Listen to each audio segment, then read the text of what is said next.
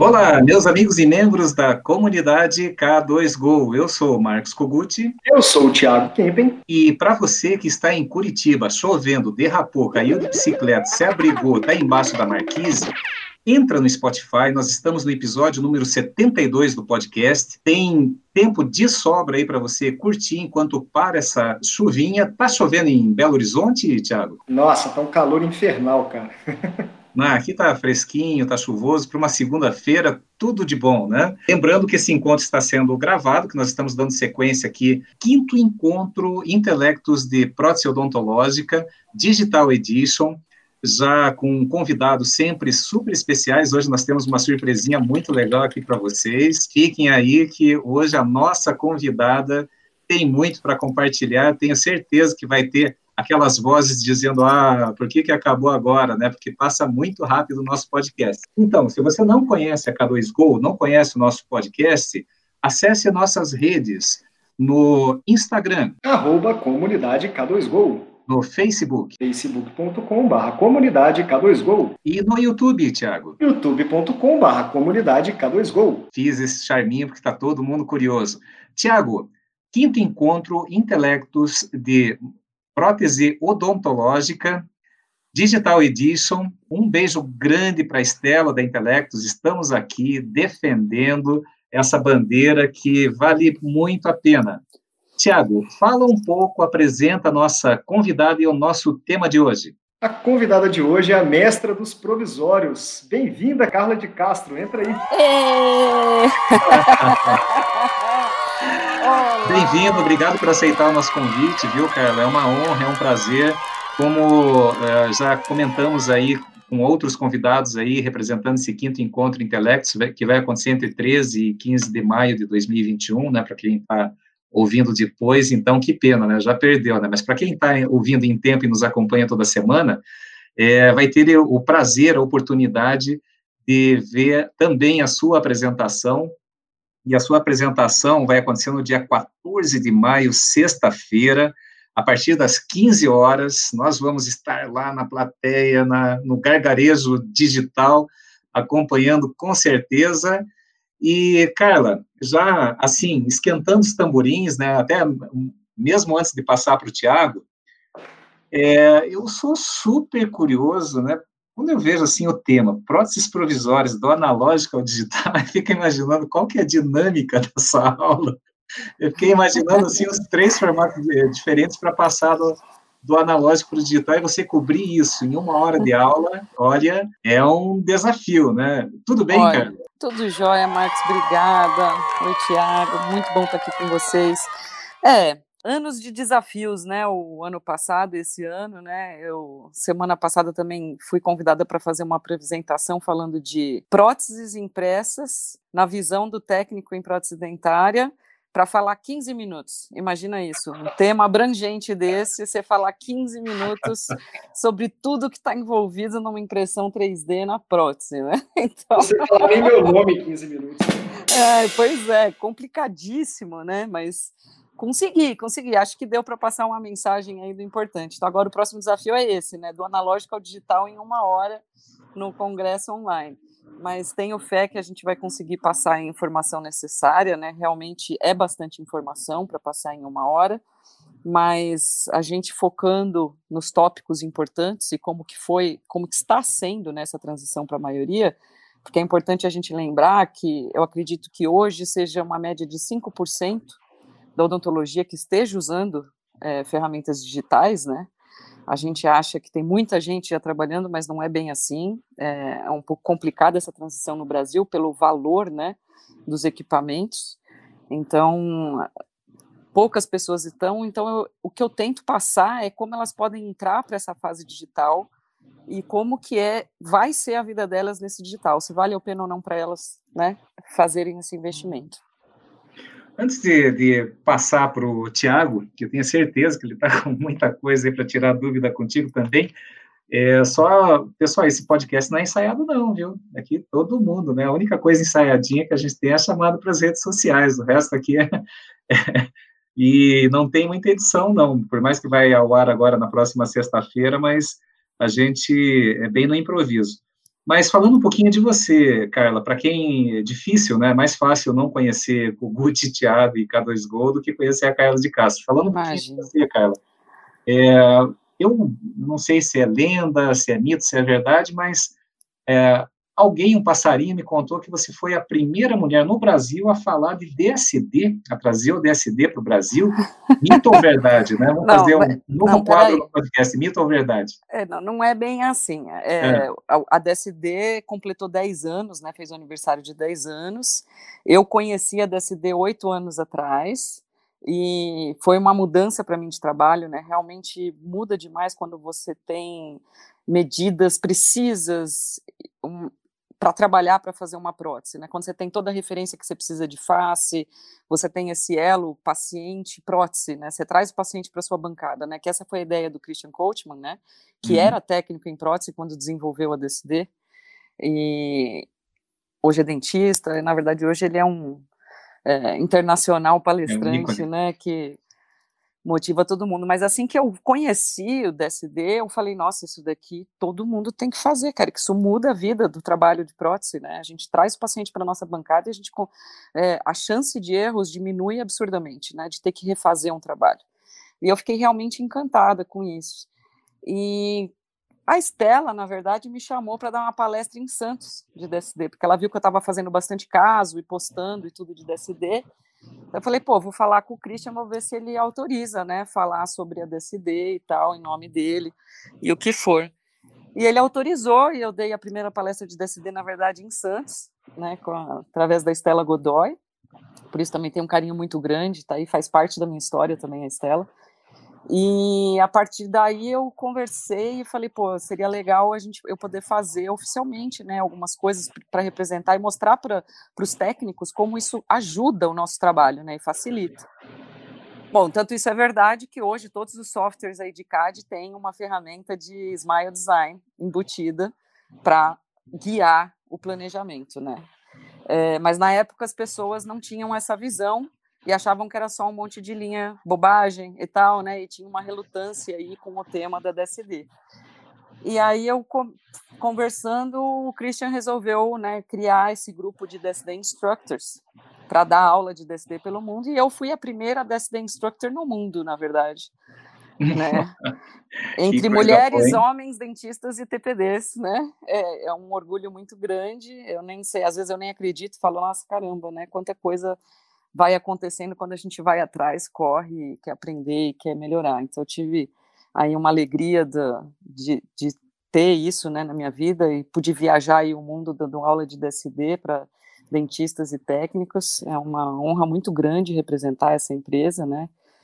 E estamos aí evoluindo absurdamente, né? Hoje a DSD é uma coisa impressionante com a evolução da tecnologia, né? Tem o DSD no iPad, no iPhone, inteligência artificial, é, é realmente impressionante, é uma honra poder fazer parte disso tudo. Ô, Carla, e você falou uma coisa que é importante, né? O DSD, na verdade, quando você entende o conceito dele, você vê a importância que ele tem para a odontologia. Só que mesmo assim foi difícil é, fazer essa mudança de cultura, né? Impressionante como, independente do valor que aquela inovação pode trazer, geralmente o setor de odontologia ele está um pezinho atrás ali. Isso é tradicional na saúde, né? O setor de saúde geralmente tem um pezinho atrás porque trabalha com vidas. Só que aí uma coisa que é importante para a gente poder linkar direto no seu tema, por exemplo, né?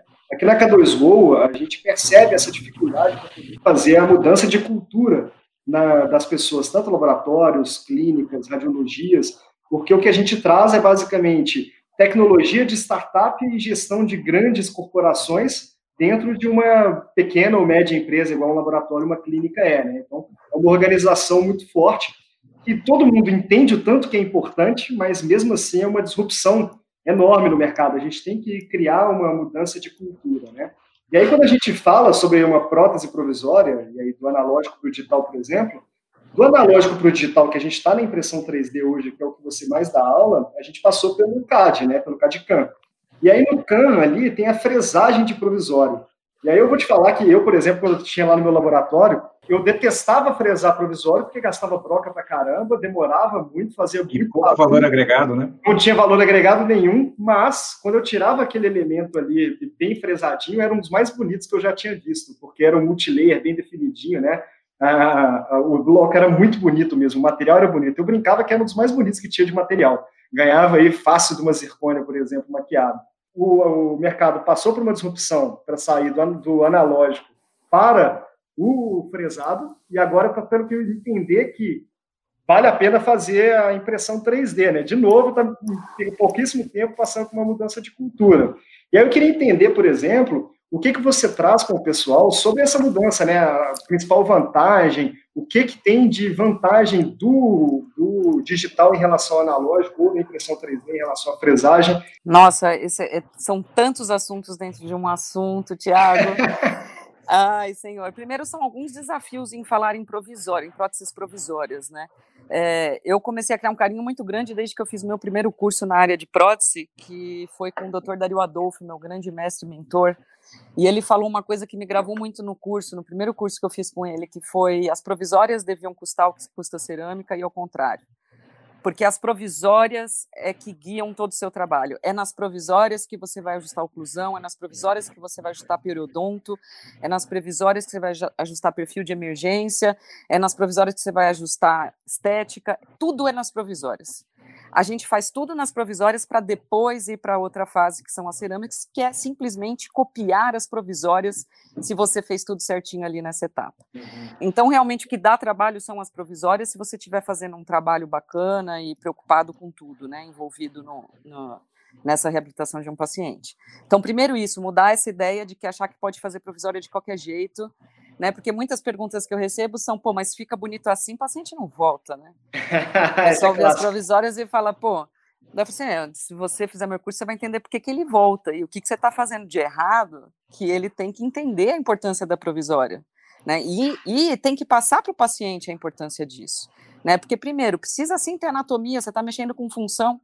Né? A gente pegou casos aí com meus parceiros dentistas que o paciente não conseguia comer de dor com a provisória que colocaram, porque não tinha anatomia, então não tinha função correta e estava toda lascada o paciente, entendeu? Então, assim, é muito importante sim ter anatomia primeiro. Estética é importante também, porque o paciente vai se acostumar com aquilo ali, naquele, naquela fase da provisória. Então, é importante fazer uma provisória bem feita, com anatomia e com estética, porque isso vai te guiar para a sua prótese final. Né? Primeira coisa, então, é convencer as pessoas que façam uma boa provisória no seu trabalho, porque é de extrema importância. Não é o final do tratamento, é o, é o começo, meio do tratamento, mas é extremamente importante essa etapa, né? Segundo, a questão dessas mudanças, né? Eu tive até um período que eu tive uma parceria com o Fábio Costa, vocês devem conhecer também, um ninjazinho aí digital, grande, grande profissional, ser humano maravilhoso, que eu tive também prazer de fazer uma parceria e de fazer durante um pequeno período curso com provisórias fresadas, né, como você estava falando. A gente fez com o, o, bloco da VIP, né, que é multicolor e que realmente fica lindo e tudo mais. É o mais bonito, né? é muito bonito, só que é um custo muito alto, né? E queira ou não, é uma etapa transitória, tanto que chama provisório, né? E é muito complicado você repassar um custo tão alto assim. Então é o que você falou, não é só o custo do bloco, que daí já é um bloco, uma bolacha que você não utiliza todo o material que está lá na fresagem, você perde bastante material que está ali, e, como você falou, as brocas todas e tudo, né? Então, assim, é um custo alto e é um pouco complicado de, de, de mudar isso também na mentalidade, né? De aumentar esse valor de, dessa maneira para as provisórias. Então chegou a impressão 3D. Eu falei, graças a Deus, chegou a impressão 3D, né? Temos impressão 3D no Brasil finalmente. Acho que eu fui a primeira a comprar a Formlabs quando veio para o Brasil. É, de entusiasmada que eu estava, falei, finalmente vou comprar uma legalmente aqui para ter suporte, para ter tudo, né? Corajosa, hein? E, é, não, complicado. Mas tinha nem... resina de provisório naquela época? Então, não, não tem ainda. Não, deixa eu te né? falar. Né? Marcos, ainda não tem da, da Formlabs de provisórias da Anvisa. Não vale a pena mas, imprimir nela, né? Então o pessoal nem fabricou. Mas ela é, é a impressão da Formlabs é fantástica, né? É. A qualidade é uma coisa impressionante. Porque o SLA ele é feito para fazer muito detalhezinho, né? Detalhes. Então, assim, eu só faço o caso personalizado, né? Para quem não me conhece, eu sou técnica, mas eu não tenho um laboratório de produção que eu recebo trabalhos de fora, né? Eu só trabalho com dentistas parceiros, que eu faço o trabalho em conjunto, do começo ao fim, então eu acompanho, eu estou junto com o dentista, fazendo o protocolo fotográfico para fazer o planejamento, né, o DSD, é, fazendo o planejamento 3D no software, faço a impressão, a gente faz o mock-up, testa o caso, aí a gente vai para as provisórias, vai para as cerâmicas. Então, é muito personalizado. Então, o que eu trabalho é de alta precisão. Portanto, eu preciso uma impressora de alta precisão também, que eu estou proporcionando o que eu prometo ao meu cliente, né? E, e ao paciente dele. É, logicamente, também não, não, vou desmerecer, eu também gosto muito do trabalho com a Flash Ford Hunter, né, da, da Doni 3D, é, também uma impressora de uma qualidade maravilhosa, e com a vantagem de que você tem todas as resinas que você precisa para trabalhar. Mas Aqui, a principal né? vantagem dela é o nosso amigo Ricardo Kimura, por trás que da é marca. Sensacional. Brasil, né? Aliás, isso para mim é o maior diferencial. É o maior diferencial e você está certo, Marcos, pelo pós-venda que isso é Sim, é muito complicado exato. no é Brasil. Nesse, nesse e eles são sensacionais. Até hoje eu não ouvi um cliente falar um A deles. Eles estão sempre dispostos, ajudando, dando andamento, é, socorrendo em qualquer situação, ajudando. Então, assim, é realmente impressionante o que esses meninos fazem da Doni 3D. E isso eu gosto sempre de falar, e por isso que eu recomendo a empresa deles, porque é muito fácil na hora de vender, a gente sabe como é que é, para vender o equipamento que for, o problema é sempre o pós, né? E com eles não há esse problema. É uma coisa linda, né? Uma raridade aqui, infelizmente, no Brasil, mas temos eles ao menos, né? o que é muito bom. E tem todas as resinas que você precisa para trabalhar, né? Isso também é muito importante. Porque enquanto isso, a Formlabs, a gente está esperando aí chegar tudo. Chegaram algumas coisas, mas ainda estamos esperando a Anvisa de muitas outras, né? Então é um pouco complicado. Aliás, isso é frustrante em vários termos aqui no Brasil, porque lá fora a gente tem, né, a gente que vai em IDS e tudo, a gente vê a quantidade de materiais que, né, que, que América do Norte e europeus têm para trabalhar é, a cerâmica, e a gente não tem. Pode zircônia, né? já está começando a imprimir, é impressionante, né? É, eu vou te falar que eu não sei nem se é, se é bom ou se é ruim, viu? Porque na verdade o mercado brasileiro tem tanta dificuldade de assimilar novidade que dependendo do tanto de novidade que entrar, você é capaz de demorar mais.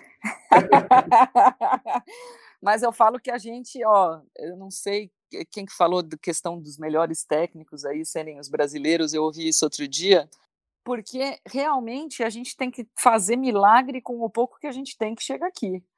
Né, a gente não tem a, a, um leque de opções e, e, de preços acessíveis que os outros países têm, né, da América ah, do Norte. Aí, aí até uma Europa. coisa, Carla, empírica que a gente vê, né, como eu tive oportunidade também pela indústria viajar, conhecer muitos países do mundo, Europa principalmente, e é impressionante quando você vê o sorriso assim do, do 40 plus, né? É, no, nos Estados Unidos, na Europa, é, as próteses, eles têm muita preocupação com função, né? Eu conheço, tenho amizade com o pessoal da prótese, dentistas também lá fora, é, mas a estética não é o forte deles, não é o foco deles, né? E o Brasil é impressionante, eu não sei o que, que uh, nós exportamos técnicos e, e técnicas, né? É, é, eu acho que a estética é uma questão muito relativa cultural, né, do que o país está fazendo, porque, na verdade, nesses outros países, eles tentam manter o que está já de natural na boca, né, eles não tentam convencer o paciente a fazer a boca inteira para ficar tudo branquinho, bonitinho que for, ele vai de acordo com o que está lá na boca, se é um A3,5, vai ser A3,5. Beleza natural, né? não artificial. Né? É, né? Então eu acho isso até, e eu acho magnífico o mimetismo deles, eles conseguem fazer umas coisas lindas, né? É, não estou querendo menosprezar, não, eu acho que tem artistas maravilhosos no mundo inteiro. Eu só acho que a gente consegue fazer milagres com o que a gente tem de equipamento e de material, né?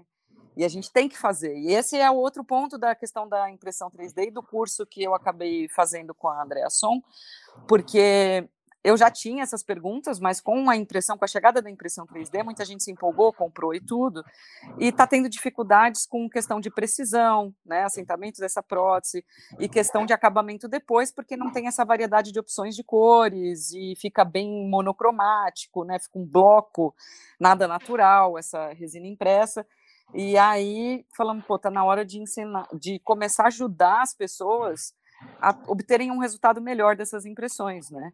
E a gente consegue hoje, se você não quer ficar trocando tanque de impressora e tal, está começando, quer comprar só uma cor de resina, você compra a BL. Com a BL, você maquia ela de qualquer cor. Né? E isso eu gosto de mostrar, tem alguns casos no meu Instagram e tudo mostrando isso, a resina BL maquiada, gengiva e dente, chegando na cor que você quiser, com os pigmentos que a gente tem disponíveis aqui no mercado brasileiro. Então a gente consegue abrir um leque de possibilidades aí para as pessoas usando uma resina, fazer vários casos.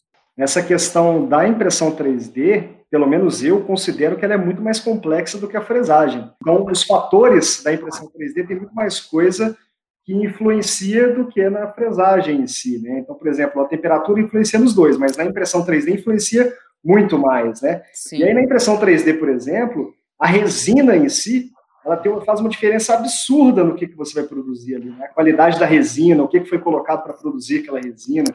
Então, a gente tem até uma, um, uma participação do Adriano Araújo, da Astro Science, e uma academia K2Go explicando os meandros aí das resinas, né, os pequenos detalhes e algumas dicas úteis. E aí uma coisa que eu uso sempre, sempre, sempre foi o que você acabou de falar. Ah, não, resina provisório impresso não, não fica bonito, não funciona, não adianta, nem faço. Isso aí você desmente totalmente no seu curso, né? Totalmente. Eu tento, né? É. a meta é isso mostrar, mas a gente consegue sim resultados muito legais com a, com a maquiagem, obviamente sabendo que nem você falou, tudo é técnica e tudo é protocolo de trabalho, né? É, assim como a gente tem um protocolo que a gente desenvolveu no analógico de trabalho para ter um resultado eficiente garantido, também existe esse protocolo no digital para ter um resultado eficiente garantido, que nem você falou. Tem um, N variantes aí numa impressão 3D para conquistar um resultado que realmente seja satisfatório. Né, e estamos nessa curva de aprendizado, por isso que a gente tem que propagar esse conhecimento do que deve ser feito, né? E também a questão da curva, né? É, acelerar, acelerar, essa curva. Não tem nada ainda que chegou na, na no seu e, estágio final ali, né? Tem é, né? E até a técnica de maquiagem, né? Porque não é só jogar o pigmento lá no que saiu da impressora, né? Existe uma preparação dessa prótese também para ela receber esse pigmento e ter uma longevidade e o pigmento não mascar na boca do paciente. Então, tudo tem uma técnica envolvida que a gente não só faz um embasamento científico, mas uma análise da prática, né? Do que isso já foi feito em boca, quanto tempo está em boca, o que está acontecendo, né? Então é uma união de fatores aí para levar a gente à conclusão de que esse é um protocolo eficiente de trabalho. Sim, é, e aí, Carla, é, quando você fala assim, não usa o bloco BL, que daí você coloca lá, tal, você consegue pigmentar, isso daí já entra um pouquinho numa área que me interessa muito, que são os tips and tricks, né, ou dicas e truques. e aí, quando você fala, assim, nessa transição no provisório do analógico para o digital, consegue fazer um spoilerzinho aí do que vai ser apresentado aí no, na, no, no, encontro, o congresso? Com certeza, congresso, com certeza. Tem, Não, tem, eu, vão ter truquezinhos assim que você vai passar ali ao vivo na palestra aí para a nossa não, audiência? A palestra, a palestra é slides, né? Eu não vou fazer uma demonstração, não vai ser demo, serão slides, mas nos slides eu vou mostrar é, casos que foram feitos de método analógico, né? É, como isso foi feito e como funciona, e lógico que funciona muito bem, né? E aí eu gosto muito da frase de um parceiro meu, Dr. Sérgio Saraiva, que ele fala: não existe odontologia digital, odontologia analógica, existe odontologia boa e ruim. Isso é verdade. Né? É verdade. É, a gente consegue bons e ruins resultados dependendo do como a gente está fazendo, né? E no analógico, logicamente, a gente conquistava excelentes resultados, eu mostro o processo, só que é um processo mais longo, né? A gente encurtou algumas etapas aí no digital. E é isso que eu quero mostrar, né? Passando para o digital, como que eu eliminei algumas etapas e, e etapas que realmente agilizam e facilitam nossa vida. Né, é, e falando aí da, da facilidade, o que, que trouxe né, a odontologia digital para a gente, tem alguns fatores que para um laboratório ajudaram demais. Né? A gente tem agilidade, que, que queira ou não, a partir do momento que você já passou pela curva de aprendizado do digital, porque lógico, é demorada essa etapa, isso eu acho bom falar, porque o pessoal acha que é um botão mágico digital. É, é plug and play, né? É, é, aperta um botãozinho e sai um é, dente lá na ponta, né? Plug and play, exato. E não é, né? É, tem a sua curva de aprendizado que não é simples para a gente que acostumou no analógico muitos anos. Assim, eu tive momentos quando eu comecei a fazer planejamento 3D que eu queria jogar o computador na parede, entendeu? Então, assim, é, é eu estava acostumada a fazer, pô, sinceramente, eu já teria feito aqui, em uma hora no máximo, eu teria feito a boca inteira, agora eu estou aqui sofrendo a tarde inteira com esse software do capeta para tentar fazer um negócio que eu fazia em uma hora. Só que depois que você aprende, você faz muito mais rápido no digital. E fora que você tem esse arquivo guardado eternamente ali. É escalabilidade, é replicável, né? Replicável. É, é aí, vou, aí, vai para esse outro tópico, que é replicabilidade. Então, eu tenho um arquivo que seja na impressão, seja na fresagem de cerâmica, seja no modelo no, troquelizado, no modelo é, com, com os preparos, eu tenho um, um, arquivo lá que ele vai ser impresso exatamente igual toda vez se eu seguir meu protocolo correto de parâmetros da impressora, da, da resina, da temperatura do ambiente, de, de posicionamento de conectores, essa história toda. Você segue o mesmo padrão, você tem um arquivo, você consegue exatamente a mesma peça impressa ou fresada. Por mais que a gente seja bom no que a gente faz, a gente vai conseguir uma peça bem parecida, mas não idêntica no manual. Né? Não tem como a mão sair idêntica. Então a gente já consegue essa replicabilidade que a gente não conseguiria no analógico. Aí também tem outros fatores. A gente tem um fator também que eu acredito muito da limpeza, né? Darlos, me desculpa se você está ouvindo, mas é que eu estou agora realmente envolvida, né? Eu não trabalho mais com gesso, por exemplo. Né? E a gente sabe que um setor de gesso é um setor que é um setor, entre aspas, de sujeira. Né? Então é um setor que fica separado ali e tal. E o que acontece no setor do o Darlos vai querer direito à réplica, hein? É, mas ele pode ter. Eu, eu, eu, adoro o Darlos, ele sabe disso, mas é o que eu estou fazendo hoje é o que eu acredito, né? Não tem jeito, eu tenho Sim. que falar o que eu trabalho. É, não, hoje isso também evoluiu bastante, né? Hoje são setores limpos, né? Em alguns laboratórios, né, que a gente faz consultoria, mas é uma transição natural, né? Eu não uso mais nem telefone, eu não tenho mais nem televisão em é. casa, tenho um aparelho, porque eu conecto com, com, com o smartphone, né?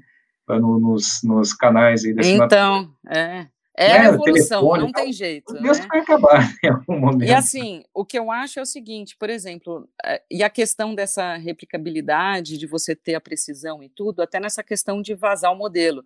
Porque, logicamente, assim como você tem que ter um, uma boa moldagem, um bom vazamento de gesso no método analógico, você tem que ter um bom escaneamento e uma boa impressão no método digital. Senão você vai ter distorção também, né? Bobagem quem fala não é muito melhor digital do que analógico. Não é bem assim. Não. Depende do analógico e depende do digital, né? De como está sendo feito o processo. Se o processo for lindo nos dois, os dois vão sair ótimos.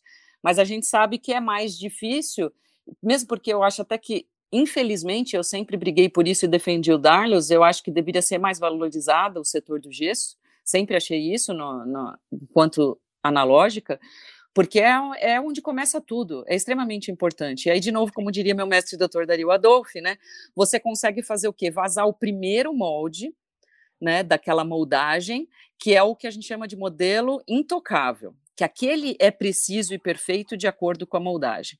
A partir da primeira moldagem, do, do primeiro molde que você vazou ali, pode ser bem fiel, mas não é tão fiel quanto ao primeiro, mais. Né? Isso já é também uma mudança para o digital. Todos os impressos, se você seguir o protocolo, eles serão idênticos. Exatamente. Os modelos de trabalho claro, que você vai ter. De, de, tem as, as diferenças de temperatura e pressão, né? Por exemplo, temperatura ambiente, se teve contaminação da resina, Tudo. poeira. Mas eu estou falando você seguindo o, o protocolo o pixel, correto. O pixel será o mesmo. Pode dar um probleminha ali na máquina na hora de imprimir, mas o, o pixel a replicabilidade desse modelo, você pode mandar para qualquer lugar do mundo, com uma boa impressão, você consegue replicar, né? Você consegue replicar. Mas aí é o que, é o que gosto de repetir sempre, bato nessa tecla. Se você tem um cara que sabe trabalhar bem no gesso, ele vai conseguir um lindo resultado com o gesso, que é o Darlos, né? Nosso rei aí do gesso que faz coisas lindas, né? Agora, nem todo mundo é Darlos, né? Você não vai ter um Darlos em cada laboratório, né? Isso é complicado. Vocês estão me ouvindo? E acho que um dos maiores problemas que tem, na verdade, aí, você falou sobre a questão de processo, né? É um dos maiores problemas que tem, a gente até tem um podcast mais passado aí que fala sobre a teoria do queijo suíço, né? A teoria do queijo suíço é basicamente os protocolos negligenciados. A partir do momento que você negligenciou o primeiro, você tem mais ou menos 80% de chance de ter que negligenciar o próximo, próximo passo e assim por diante, né? Isso vai aumentando exponencialmente até chegar em um passo que tem 100% de chance de ter que ser negligenciado. E quando você negligencia, por exemplo, né, é, impressão 3D, que é um negócio que é extremamente sensível, se você negligenciar qualquer uma das etapas, vai dar errado, não adianta. Exato. né? Então é basicamente isso. A gente fala muito sobre processo aqui na K2Go, que é o quê? Né? O laboratório de prótese, principalmente, ele está acostumado a trabalhar no empírico. Tá tudo na cabeça do dono. Aí aquele dono ele treinou o rapaz do gesso, depois ele treinou o rapaz do CAD, depois treinou um ceramista para substituí-lo. Aí esse ceramista, esse cara do CAD, esse cara do gesso treinaram o próximo e passaram de nível, né? E foi, e foi assim. E continua no empirismo, cada um vai passando as suas manias, suas loucuras, né? Não existe aquela universidade da, da própria empresa que tem lá os processos bem definidos, que a gente chama de procedimento operacional padrão, né? O POP, bem definido para quê? Entrou o primeiro cara para trabalhar ali, é assim que você trabalha. Saiu, foi para outra função ou saiu da empresa, é assim que o próximo vai trabalhar também. E é desse jeito que geralmente o laboratório acaba se perdendo, né? Duas coisas que ele acaba se perdendo. Primeiro, na gestão, porque ele não consegue calcular direito o preço dele, geralmente o benchmarking, né, a comparação que ele faz, ele liga para o concorrente, vê quanto está mais ou menos o, o, valor da tabela de preço e coloca o mesmo valor. Né? Mas os custos dele são totalmente diferentes. A equipe é metade do tamanho, a compra dele na dental é metade do tamanho também, mas, ou seja, o custo dele vai ser às vezes mais alto ou mais baixo, e ele está cobrando igualzinho aquele concorrente. Né? Então, geralmente, o que, que o laboratório ele erra? Processo e gestão, e normalmente reclama das pessoas. Né? A gente estava em reunião com um cliente hoje, por exemplo, ele falou: olha, não adianta nada eu cobrar do meu funcionário o que eu não treinei ele. Isso é uma coisa que é difícil as pessoas entenderem, né? Eles sempre colocam a, a, bengala, né? A culpa, não, aquele cara não aprende nunca. Não, é difícil demais mão de obra no Brasil. Não, a minha região, eu não sei se na sua é assim, mas na minha região a mão de obra é horrível. E pode ser, de fato, a gente tem uma dificuldade cultural aí, principalmente no laboratório de prótese da mão de obra, né? Geralmente quem cai na prótese é meio de, de paraquedas, né? ou estava na família, ou então conheceu um, um amigo do pai, do, do, tio, que apresentou e falou: olha, isso vai dar certo para você. Então, tem uma dificuldade com mão de obra, né? Mas todo mundo se consegue criar ali um portfólio, igual, por exemplo, o seu curso, né? Do desenhar, imprimir e maquiar. Isso é um tipo de curso que, junto com o do Darlos, eu tenho certeza absoluta que tinha que fazer parte do portfólio de todos os laboratórios. Tem uma pessoa na sua equipe que mexe com impressão 3D, vai e manda para fazer esse curso. Tem uma pessoa que mexe com gesso, vai fazer o curso do Darlos, né? Tem uma pessoa que trabalha com prótese, vai, vai participar do quinto encontro Intelectos. Todo mundo falando junto ali, né? Então, essa parte de educação aí, ela é muito importante e geralmente é um dos processos que é negligenciado. Como assim? Está entrando funcionário novo na sua empresa, dá um treinamento para ele, não coloca ele para trabalhar de cara, não. Ó, você começa amanhã, você vai ser ceramista, tá? Ah, não, mentira. Você vai imprimir. Vai trabalhar com impressão 3D. Antes disso já vem o critério, né? O, o motoboy, a tendência normal é o gesso, e o ceramista é aquele cara que trabalhou no teu concorrente. Olha, gente, eu quero falar que assim, tanto quanto, eu, por isso que eu gosto de falar, na verdade, tanto quanto digital quanto analógico, vai ter o processo de que você tem que ter domínio dos materiais, você tem que ter uma técnica desenvolvida, você tem que ter um protocolo bem desenvolvido. Tanto um contra o outro, se você não tem isso, vai dar problema. Que é o que você falou, que fica empírico e você fica passando um para o outro e acaba que não sai igual. Né? Então, a partir do momento que você tem um protocolo desenvolvido, você segue aquilo, não tem erro. Né? No, no, digital, pelo menos a gente tem visto isso, que se a gente seguir certos protocolos de garantia de sucesso, a gente tem sucesso né? E no, e no analógico a gente teve, só que isso já foi comprovado por alguns anos. Só que da mesma maneira que temos pessoas que no analógico também não conseguem esses resultados ideais, a gente vai ter no digital também. É, isso é o mercado, né? Sempre terão as pessoas que almejam mais e investem em estudo e conhecimento, que eu concordo com isso, o estudo e conhecimento é a base de tudo, né? É, eu e meus parceiros e parceiras que eu trabalho, a gente sempre procura é, fontes, artigos, pesquisas, é, outros cursos fora, né? Na pandemia, o que eu me inscrevi em curso pela internet de profissionais de fora também e daqui, porque eu acho que é muito importante, né? Conhecimento nunca é demais. Terminou e, e quando a gente trabalha na saúde, a gente sempre tem coisa nova. E a gente precisa estar se atualizando. Né? Então, eu acho que isso, se é uma mensagem que a gente pode passar, é sim, procure sempre informações novas, e aí eu sempre disse isso nos meus cursos, eu falo, não, não fique preso ao que eu estou te falando. Procure outros profissionais também, veja outras ideias, porque é importante a gente abrir nossa mente para diferentes protocolos e tudo, para a gente desenvolver também o nosso e trabalhar da maneira que a gente mais gosta e que mais tem efeito para a gente. Né? Então, é né? não acredite em tudo que eu estou, eu, eu procuro dizer isso nas aulas também, né? É, gente, busque as referências, busque o contraponto. Sempre importante. Às vezes é tiradamente, só isso, não sei. Pode ser que o, a, a, verdade absoluta de 500 anos atrás, que a Terra era plana, já foi quebrada há algum tempo, né?